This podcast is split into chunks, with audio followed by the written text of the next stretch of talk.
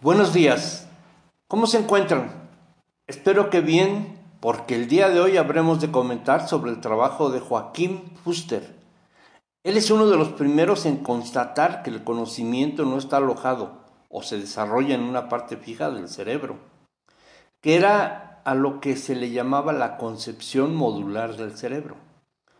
Hizo que esos conceptos quedaran en el pasado es profesor psiquiatra en la Universidad de Los Ángeles.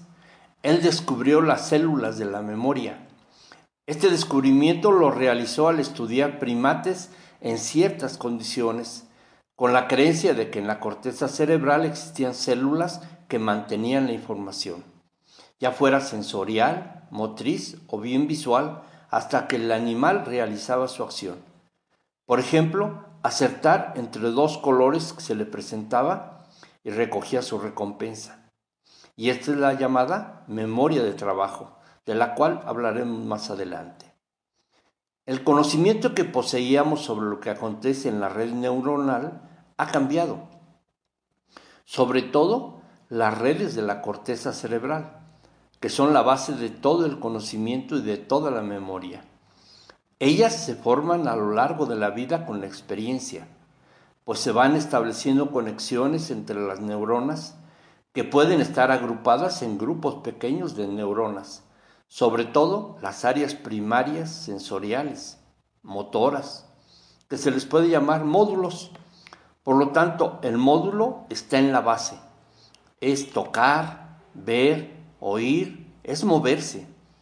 Pero la conciencia del conocimiento y la conciencia de la memoria está en la red. Por lo tanto, se entiende que el código del conocimiento y el código de la memoria son códigos relacionales. Es un código de relaciones. Joaquín nos dice entonces que lo más cercano que hay desde el punto de vista psicológico a este tipo de proceder es la psicología de la gestalt, la psicología de la forma. Una cosa se ve, tiene sentido tiene significado por las relaciones entre sus partes, pero el total, el significado de un objeto lo definen las relaciones entre las partes, pero no puede ser reducido a las partes en sí. El significado del todo es mucho más que la suma de las partes. De acuerdo con esto, entonces, una neurona puede ser el centro de muchas cosas. Las redes neuronales del conocimiento, debido a que se forman por asociación, comparten células y grupos celulares. Es decir, que un grupo celular puede ser parte de muchas redes, de muchísimas redes. Por lo tanto, si pretendemos encontrar en la estructura de la neurona, no vamos a encontrar gran cosa, porque el código de la cognición es un código relacional a nivel de la red y es irreductible a las partes. Es como querer entender el significado del texto de un libro y para ello nos ponemos a analizar la estructura química de la tinta con la que se imprimió. Y no se podrá encontrar nada, porque el lenguaje, ya sea escrito o hablado, es un lenguaje relacional. Es un código entre letras, entre palabras, entre significados semánticos. Es decir, que no las podemos reducir a sus partes íntimas. Antes se creía que el cerebro era una especie de archivero donde se iban guardando los recuerdos. Y se creía que cada área del cerebro estaba especializada en una sola función. Sin embargo, los avances en las neurociencias de las últimas tres décadas han hecho posible que se modifique ese concepto antiguo, lo que permite concebir al cerebro no como algo constituido por piezas, sino de una red muy compleja con millones de neuronas interconectadas y distribuidas por toda la corteza cerebral, como lo es hoy el Internet. Cada una de ellas cumple diferentes funciones a la vez y forma parte de numerosas redes. Tal vez sirva para poder entender mejor al cerebro si lo comparamos con una orquesta, en donde cada uno de los instrumentos cumple una parte de toda la obra.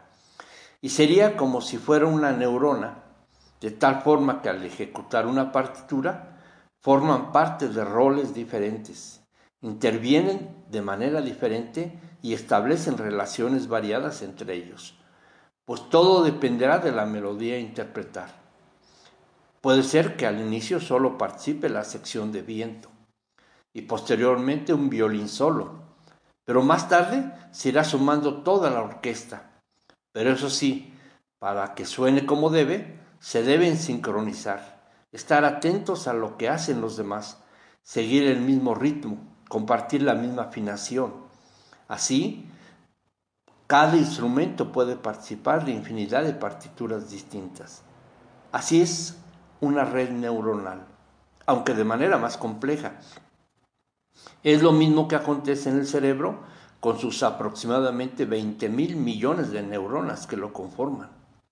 Los conocimientos o las memorias que aprendemos son redes de neuronas entrelazados por enlaces sinápticos, por conexiones entre las células nerviosas, Así es como adquirimos nuevas memorias y el cerebro las guarda en redes distribuidas. Las memorias de cada uno son distintas, pues son distintas para cada uno, pero compartimos ciertas redes en común, que son las redes de la cultura, las leyes del léxico. Eso se va quedando, pues es el resultado de redes más pequeñas, porque se organizan de manera jerárquica y estas están en la base, de tal manera que en el nivel más bajo está la memoria sensorial motora primaria, la cual sí se puede reducir a módulos en ciertas partes del cerebro. Pero cuando nos salimos de esta zona y nos subimos a la zona asociativa de la corteza, la memoria se va haciendo más interconexa, más compleja, más amplia y más difusa. Esto se puede perder, pero algunas quedan. Por ejemplo, cuando vemos a una persona y no recordamos cómo se llama, y comenzamos a tratar de recordar, a tantear cada una de las posibles circunstancias en donde la conocimos o donde la hemos visto, para poder enganchar con aquella asociación. Y así, eso nos llevará hacia su nombre. Sin embargo, en ocasiones, a pesar de ello, no podemos hacerlo y eso se debe al papel emotivo, la inhibición en la cual le conocimos y eso hace que olvidemos. Ahí es donde entra en funcionamiento la llamada memoria de trabajo. Y no es cualquier memoria a largo plazo y que se usa un X día para resolver una acción o para atender un problema. Es decir, es una memoria ad hoc y exclusiva para ello. Es decir, es para, es para algo. Pero en el uso de esta memoria de largo plazo, la usamos con todo aquello que ya tenemos preformado. Sin embargo, no es la única memoria que poseemos. También tenemos otro tipo de ellas. Por ejemplo, cuando usamos un pantalón, el cual al ponérnoslo nos percatamos de que tiene algún detalle que no nos parece. Sin embargo, en el transcurso del día y con las actividades, ese detalle ya no juega un papel en nuestra vida. Y eso se debe a que el cerebro debe de olvidar, para dejar espacio y para dar vitalidad a las que son importantes en aquel momento en que nos encontremos. Así es que podemos hablar de tres tipos de memorias. Las de largo plazo, que nos permite recordar las cosas, por ejemplo, de la niñez, la memoria a corto plazo, la cual usamos cuando nos dan el teléfono de alguien que requerimos hablarle. Y por último, la memoria de trabajo. Y este es tan importante que algunos neurocientíficos consideran que es el ingrediente fundamental de la inteligencia humana. Es la que usamos enlazando los recuerdos que tenemos almacenados con lo que está ocurriendo y de esa manera poder actuar según sea el requerimiento. El cerebro entonces es la interfase, el intermediario entre nosotros y el medio ambiente. Considerando en ese concepto no solo la parte externa a nosotros, sino también hacia nuestro interior.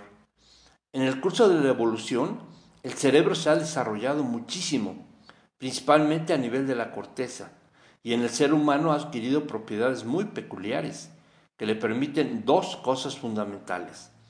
Una es el lenguaje, que es su medio de ajuste con el medio ambiente, y la otra es la predicción, Es decir, que todo aquello que pretendemos ejecutar, todo tiene un futuro, todas, la memoria de trabajo, el planeamiento, la toma de decisiones, la conciencia creadora, todas miran al futuro. Decimos o nos expresamos de esta manera. Voy a hacer esto, para esto, para aquello, tengo que decir, tengo que hacer, tengo que decirle a, tengo que ver a, tengo que asistir con. El conocimiento perceptual que supuestamente está en la parte frontal del cerebro es diferente del conocimiento cognitivo complejo con el que se guía el hacer día a día, el cual mayormente se localiza en la parte posterior. Hay relaciones entre los dos sectores, en, es muy íntima esa relación, porque los dos participan del ciclo perfección-acción. Percibo y esto educa mi acción. Esta acción provoca cambios en mi medio ambiente y esto los percibo, con lo cual se realimenta el sistema. Cuando conocemos a alguien que resulta ser para nosotros muy interesante, lo que acontece es que lo hacemos con las redes neuronales, sobre todo de la corteza posterior, y también con líneas de influjo de los centros emocionales y de la estética. Estos colorean la visión de aquella persona y además se relacionan con la memoria que tenemos de aquella persona o de otras parecidas para informarnos cómo es que debemos reaccionar en aquel momento ante esa persona. Entonces entran en función las redes anteriores de la corteza frontal y forman y modulan nuestra conducta. El lenguaje. Y este es un ejemplo carísimo del ciclo perfección-acción. Imaginemos simplemente lo que ocurre cuando dialogamos con alguien. Existen dos ciclos que funcionan en ese momento, el de la persona y el nuestro. Cuando hablamos produce ciertas reacciones en su cerebro y procesa lo que estamos comunicando y le informan lo que nos va a decir. Cuando habla, nosotros escuchamos y nuestro ciclo funciona haciendo lo mismo, porque estamos engarzados en dos ciclos de perfección-acción.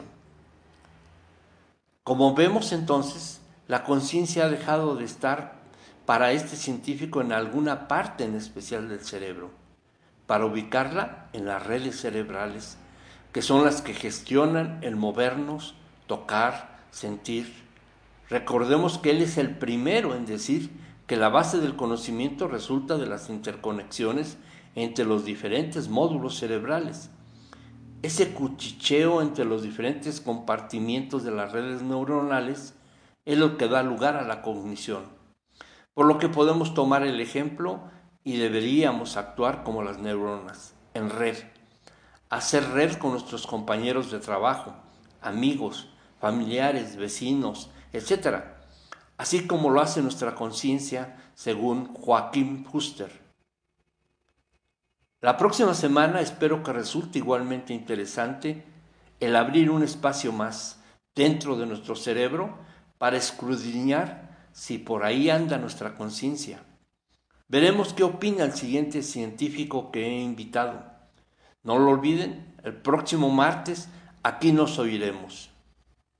Y mi recordatorio es para que asistan al café filosófico que se celebra los miércoles en el café Evaluna de Islahuaca. Esta ocasión será el 12 de diciembre. Son gratuitos. Cada ocasión abordamos un tema nuevo y nos vamos enriqueciendo con la participación de los asistentes. Y además van a poder disfrutar de un riquísimo café y compañías gratas. Vivan la experiencia. Para quien guste y requiera más información, les pido que llamen al teléfono 72 24 74 74 88. Que pasen una bonita semana.